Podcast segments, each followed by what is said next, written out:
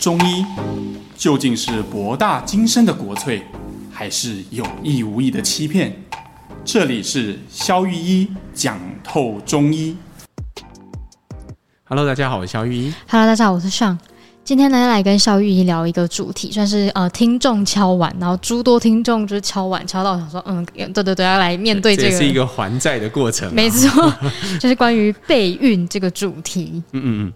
，OK，我们先讲哈，我们今天讲的备孕嗯啊，主要的、呃，我们还是集中在以女生为为主，好，当然不代表男生不需要备孕哈，但我但们是会会在讲一点我们点会在节目最后讲一点点啊。如果你是男性的听众，或你们是正在努力的夫妻啊，你对这个主题很有兴趣，也欢迎继续敲完我们对，我们哦会就是再过一陆阵续子还债。 陆续还在。好，那关于备孕，就是很多女生女性嘛，就是有敲碗说问说，哎、备孕的一些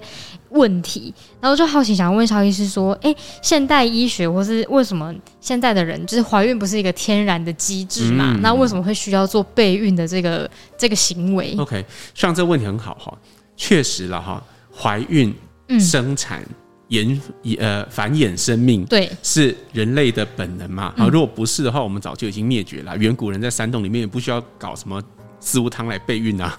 那我们还不是活到今天好好的，对不对？我们还从非洲一路走到现在，全世界都是。对，所以呃，确实不是每个人都需要备孕的。嗯好，那我们可以先来聊聊说现代医学哈，在什么情况下会介入本来这个自然的过程？嗯，好，就是也就是俗称的不孕了哈。不那孕，对，那需要一些帮忙或需要一些医学的介入啊、哦，现代医学。那一般来讲，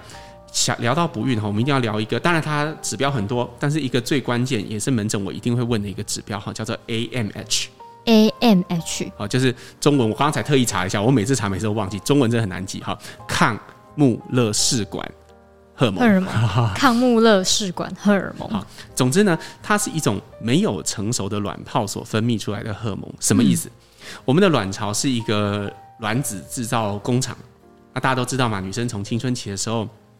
开始产生卵子，开始对排卵，开始有月经，一直到更年期最后一个周期结束，对排放完毕，然后卵巢机能衰竭。嗯，这个工厂就是这样子，一路从你十三四岁一路工作到你四十九、五十、五十二、五十三岁这样。对，OK，那这我们怎么知道这个工厂目前还有没有制造能力，还有没有生产力呢？答案就是看这个 AMH。这是一个就是工厂生生产指标， 对对对，因为在那些还没有变成正式卵子的那些半成品，嗯哦，它就会分泌这个，哦，所以对等于是说它数值如果很低，等于是说它也不太能没什能么够半再成生品，，没所有以以什后也么成不会有品。成品了。哇，就大概这个意思。嗯，那临床上我们怎么划分呢？现在医学大概会用二作为一个分解，年轻女生大概都有四了哈。但是哦如果在、呃呃，如果你在二以上，通常一般妇产科医师都会建议你可以先尝试自然受孕。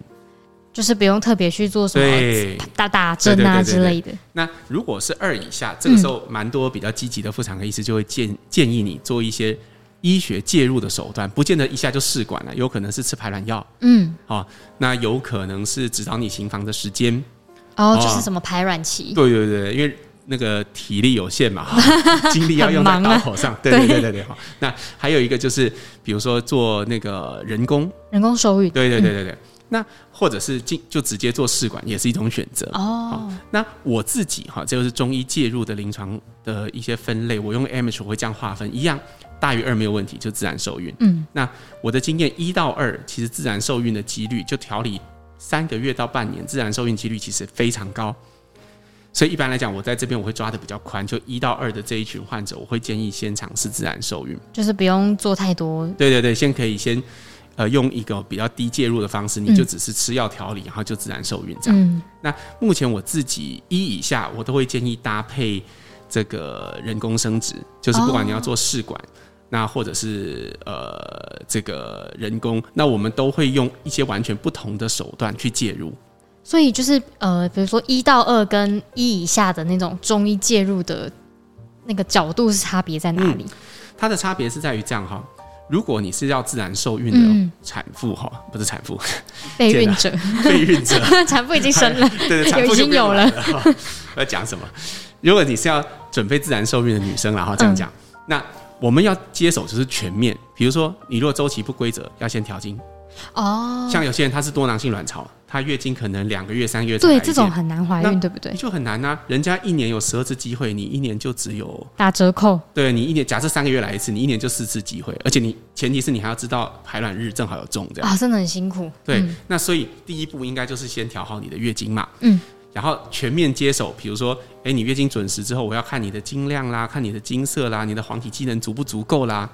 哦，这些都调准了之后，通常你就可以自然受孕了。我就等于规就是周期规律，然后就在对的时间做对的事就会中。对对对对对对对。但是你看哈、如果是你刚刚讲的一以下的这一群患者，嗯，通常我们就不会去调节关于黄体机能这件事情。哦，那他调节什么？对，为什么呢？因为他们会就是妇产科医师会帮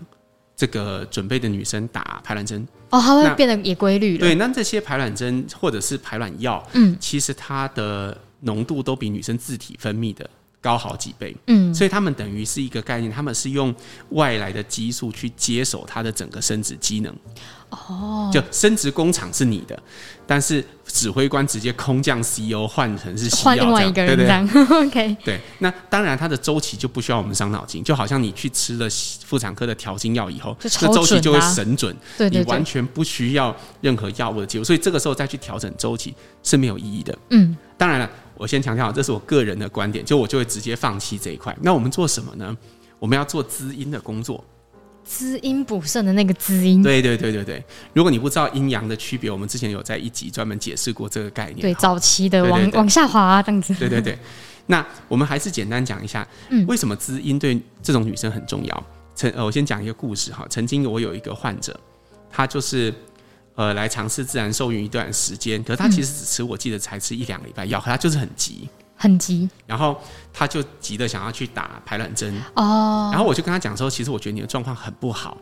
现在真的很不适合打排卵针，因为我就是觉得她的阴质很低，我哦怕说一打下去，然后音质很低，对反而就是有了又没了这样子。这什么？概念呢？就是阴质就好像土壤。嗯，好、那土壤里面就有地力嘛，如果肥沃的土壤就可以长出种子播下去，那就会怀孕就会嘛，好就长会它对就会长出新的生命出来。嗯，那因子指的就是这个土壤如果很贫瘠，或者它剩下地力已经被呃农药都榨干了。那就是这个时候一种要做的是休耕，就沙漠的感觉，对，补充地力，而我嗯，这就是我想帮他做的。那结果他两个礼拜之后，他就直接去打排卵针，结果打完之后就直接停经了，就是黄体过度刺激就直接停经了，那怎么办？就因为地力就枯竭，那那也没办法啊，哦没机会就就了没有机会了。对哦，，所以其实这种事情是这样子，就是我们在因为你接受高剂量黄体素的刺激，就好像施肥打针一样，你需要不他们不断的抽取地力，因为要取卵嘛。你看取卵的数量都很惊人，你正常女生一次只排一颗卵，最多两颗卵，双胞胎，对不对？但是如果人工受孕，如果你打过排卵针的话，一次都会什么取八颗、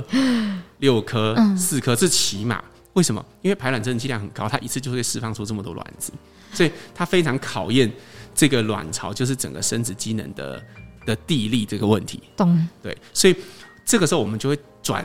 我们中医治疗就会转到另外一个角度去，我们不会去干扰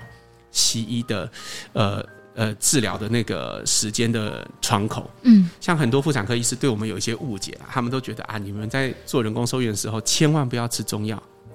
嘿因为你吃中药哈，就是万一。呃，什么这样会打乱我们那个排卵的时间？哦他们都乱下药什么？其实我认为真的有经验的中医师，在知道你在做人工生殖，我会介入这一根本块，就不会去用这边的药，就懂至少就我来看，我完全不会用这一块药，嗯因为那那一块我已经就是完全就不做了，懂因为我知道那个药一定可以起作用，周期不是我们需要担心，黄体也不是我们需要担心的，所以这时候反而就是滋阴的部部分很重没有要。错。你看哈，通常呃去做试管的女生，嗯通常最后失败的那一关，最多人失败是失败在哪一关？是取卵吗？不是，通常都可以取到卵。是筛选出健康的卵子吗？更不是，是通常着都可床以吧？是着床，也就是植入之后等待，哎结果最后什么都没有发生，就是什么？就是胚胎就是就是没是那那是个什么么问题着力不好，就种子没有问题，就是种到的土里面它就不会发芽，啊种不下去，就所以这个也是目前现代医学唯一的一个死角，就是对你着不了床，那我能奈你怎么样？对，就是着不了床就会说那就再试，那就这找样子再试，对啊，对啊。那所以对我们来说，呃，辅助站在辅助人工生殖的立场，我们就会以滋阴跟这个增加这个土壤的地力嗯环境为我们最主要的调理重点，而不是周期跟荷尔蒙。哦，变成是说，呃，那个取卵者他最重要的就是他要在对的时间点取卵之前，那你的身体的那个土壤要够肥沃，你再去取，没不错，然就是如果没错没错，意外取就变揠苗助长，然后反而就把最后一根那个最后一根稻草就地拔力走耗了，尽了啦。对啊，这对啊完蛋了，这就好像以前我呃上过行业里面的那个不孕大师的课，嗯，我觉得他有一个比喻非常的生动，他说这很像什么呢？很像抽税，抽穗就是那个稻穗的那个，不是抽税，就是中华民国万万税的税 那个抽穗 对，对 task 啊，抽，OK 税 OK，对，就是呃，为什么？他说，其实你看啊、懂得呃抽税的政府都知道抽税要怎么抽，就是你不能太高，因为太高就会一下就会激起民怨嘛，对不对？哦，像以前。呃，中国古代不是就有很多朝代，就是因为征税征的太过，于是就引发农民起义，然后就整个政权就覆亡了嘛。对哈对对对对。呃，还有抽税抽的太低，那国家也活不下去嘛，哈。哎对。那所以就要抽的恰到好处。嗯，同样道理，打排卵针也是一样的。所以原来就是就是调调备运看国家大事是这是个啊，概那那念。你看，如果你一次地力抽取太过，就像我们刚刚举的那个例子一嗯样，卵巢过度刺激直接 over 这样，以后就再也没有得势。嗯可是如果你剂量太低，那就没有帮助啊。对，所以它是不是就是要控制在一个合理的范范围之围内？嗯那我们中医能做的，这个剂量是由妇产科医师去控制的。嗯我们能做的其实是帮你维持你主要的这这机能，就好像我们之前讲癌症那一集一样，我们能做的是帮你把你自己本身养好，让你有好的条件去接受进一步的治疗。也是啊，不然就是说那个自己土壤没准备好，就算有再多的卵子也没有，也不也怎么撒都没有用。嗯对，但是这边我还想要再提一点，嗯嗯，就是说，呃，我一直都以为哈，我个人的，我刚刚有讲嘛，我个人的记录是呃零点八，对你刚刚准备的时候跟我说是零点八，对，就是什么意思呢？就是说我目前为止最高的记录就是诶 AMH 在一以下仍然自然怀孕的记录是零点八，嗯，结果上次有一个患者来找我看病，他就跟我说，肖医师，我只有零点六，可是我想要自然受孕。我就跟他讲了说，可是目前为止，呃，我最高记录是零点八。我不是说你没有机会，但是我觉我要告诉你这件事，我看病就是这么诚实。嗯， 然后那个患者说，没有，肖医师你错了，你的记录是零点四。我说啊，怎么我的记录你比我还 你要清烧楚？的是自己本人都不知道的， 对，然后他就跟我说，因为他是另外我的一个患者介绍来的，她怀孕之后她就没有来看，所以她我就不知道她怀孕，那她就真的是零点四，后来是自然受孕。哇，零点四很厉害耶。对，然后我就问她之后是哪一个名字，她就直接拿那个照片给我看，因为说她说是她邻居，她只知道英文名，她不知道中文叫什么，嗯但我一看果然是我的患者。哇，对所所以以有一个民间的零点 四，对对，所以我从此之后记录就刷新，现在是零点四。嗯 但是我要讲这个的目的不是说我自己好厉害，而是说为什么我尽管有这样的记录，我还是会建议一以下的这个女生就是搭配人工生殖。对，为什么呀？你看哈、回到我们刚刚讲的 AMH 是什么意思？它代表的是卵巢卵子的储藏量，呃，对，储对吗？我藏们量刚，刚说它是半成品分泌的嘛，所以它就是储藏量。对，今天你的储藏量已经很低，代表的意思只有零点六、零点四、零点二，那就代表说你已经没有什么时间可以等了。啊，快没了，快用尽了，当如果你跟我给我调理三个月的期间，你停经了，那我该怎么办呢、啊对，那是不是你就再也没有机会了？嗯，那所以现在对我来说，我最想要做的事情是，我想要知道，对这个我眼前的这个女生来讲，她这么想要小孩，那对她来讲，什么样才是几率最高的选择？我就会建议她做那样的选择。哦，所以这个时候因为它的那个它那个量已经快不足了，对，那这时候对他来讲，什么有帮忙的都应该来一口，没错，没错，对不对？那而不是 focus 在哎、我一定要让他呃用中药自然受孕。这个其实是我们以前讲的焦点的问题。对焦点的对，问题。就是今天如果你焦点放在你为患者好，嗯，嗯，对他几率最高的选择才是最好的选择，没而错，哦不是为了我的记录。就如果我的记录是、哦、我想要挑战这个零点二的，所以我就叫他、哎你不要做人工生殖哦，嗯当然 我来跟你调一下哈、说不定我又可以刷新我记录。可这这不是我想要的，嗯，就我我想要的是每一个来找我们的患者都可以得到呃对他最有利的选择跟治疗。动，所以也就是说，在那个 AMH 值一以下的啊，就是会建议说中药跟西医那边的治疗共同合并去朝要小孩的方向努力。对，但是你这就是要问我一个问题啊，说那肖医师，那你那个记录是怎么来的？对啊，对啊，对我跟你说，我都会在出诊就把话讲清楚，但是就有一些就是准妈妈们就直接跟我这样说，她就说肖医师没有关系，我们夫妻已经讨论好了，讨论是什么？他们就说一切就自然就好，哦，因为他们有些是已经做过七八次的，他心里如果准备好，那对就好他了已经做了七八次的人工生殖都没有成功，嗯，所以他他跟他先生商量好了，就是一切顺其自然，没有他们就认了，他们不想要再做任何人工生殖。懂 OK，我一旦收到这样，我就会帮你全面接手，不管你 AMH 是多少。懂懂懂，对，但是我们就要先把这个话先沟通好，因为我知道你的期待在哪里，那你也知道，诶，如果等下去有可能停经了之后就没有机会了，那你可以接受，那我们就可以开始嗯就 OK 动手。对，所以我的这些记录其实都是这样来的，就是患者已经不想要嗯。再接受再一次的 人工生殖的嗯过程。那他就是说，呃，不孕啊，就除了女性可能有一些什么 AMH 值比较低，然后导致不孕的问题，像男生呢，男生会不会有什么就精虫问题，然后导致不哦，孕？这也是一个很大的主题啦， 我们可以稍微提一下，呃，最主要的两块哈，嗯一个是精虫哈，一般就是看数量，然后跟活动力的问题。嗯，那一般数量就是太少嘛，现在很很多人会太少嘛，对，但是其实因为如果你真的少到一个程度，其实直接做人工生殖也是一个很好的方法啦。哦，懂，但是如果只是略低，其实我观察了哈，市市面上很多保健食品其实效果真的不错，哦，就是呃，你你要知道效果就是直接看结果。 我都跟男生这样讲，就是什你么哈，结果比？如说你你去买买一些号称呃什么什么玛卡、什么黑玛卡、什么锌啊什么，嗯对反正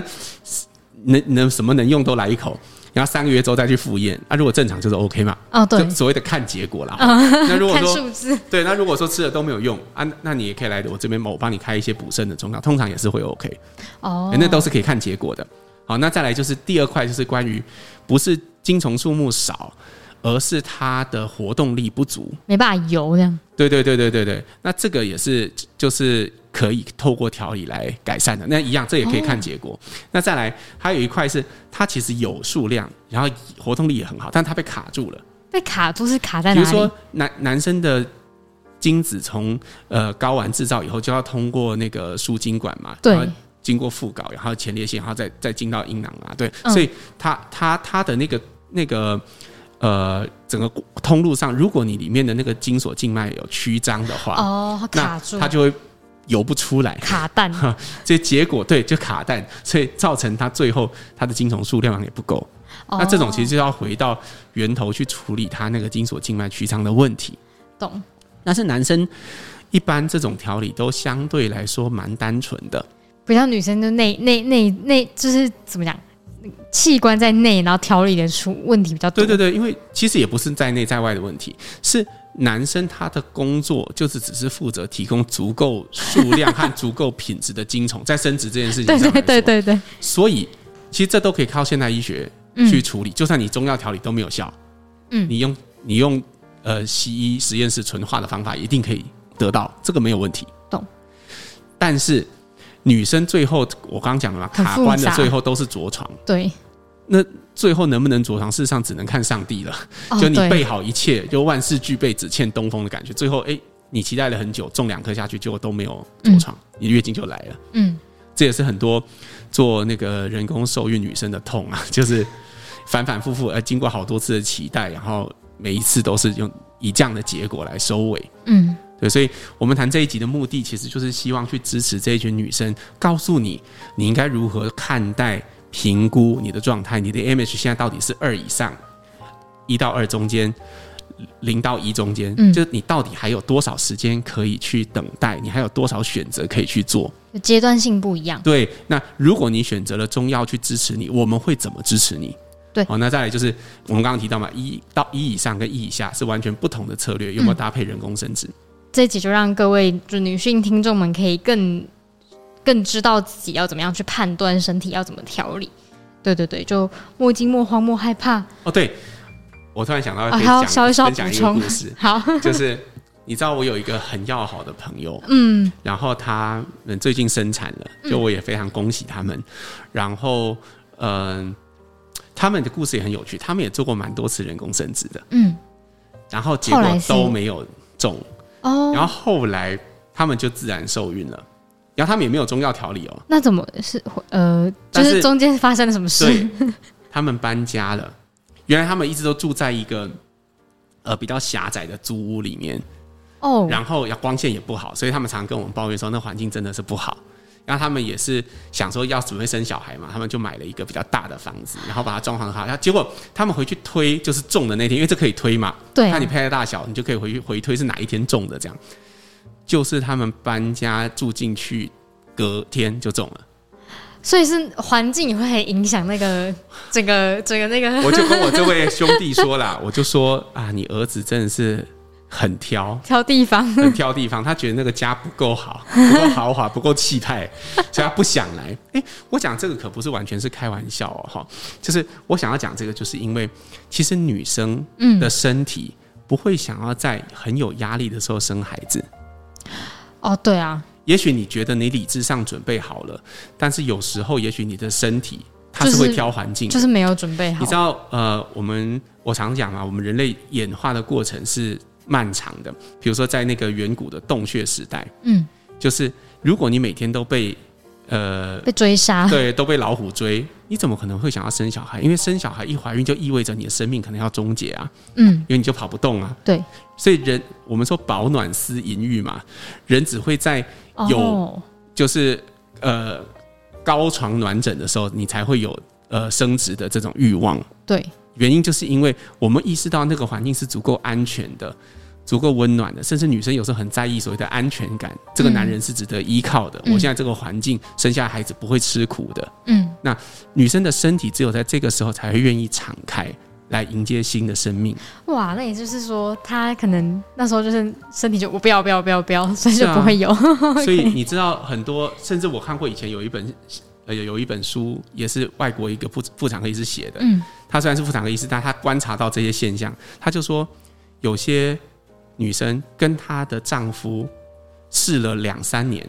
都没有孩子，但是外遇一次跟隔壁邻居就中了。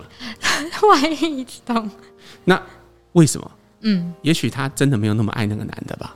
有可能，就是至少在身体上，她真的觉得这她不适合跟这个男的，就是就是孕育一个新的生命。嗯，所以我有时候看到一些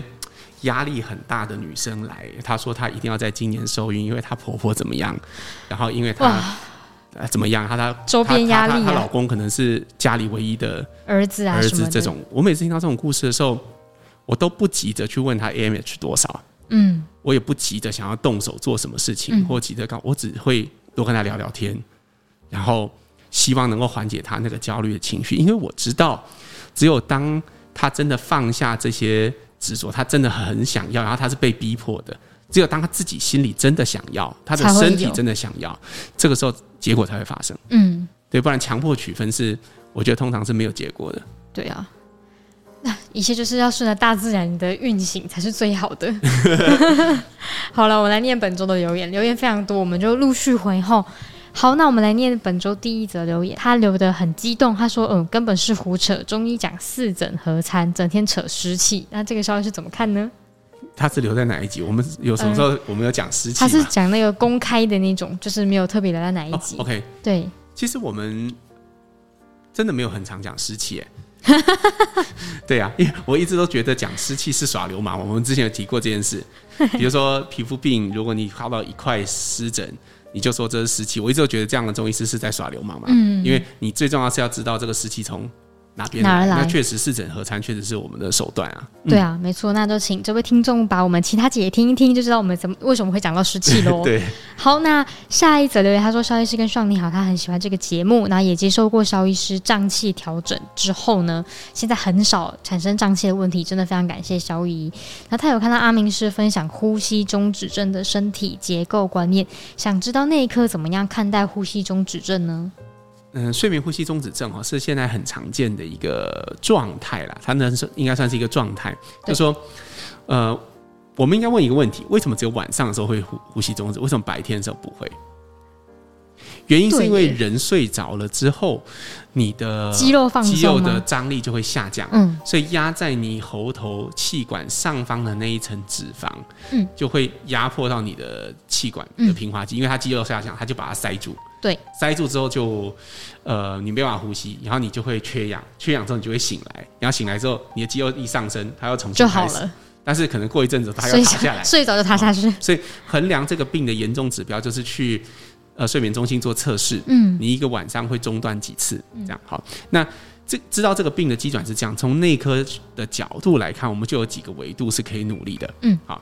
我们就不谈正压呼吸器啊、换枕头啊或结构调整这些。好，这去些看内科的部应分，就是黄医师有讲过了。嗯有我们讲一些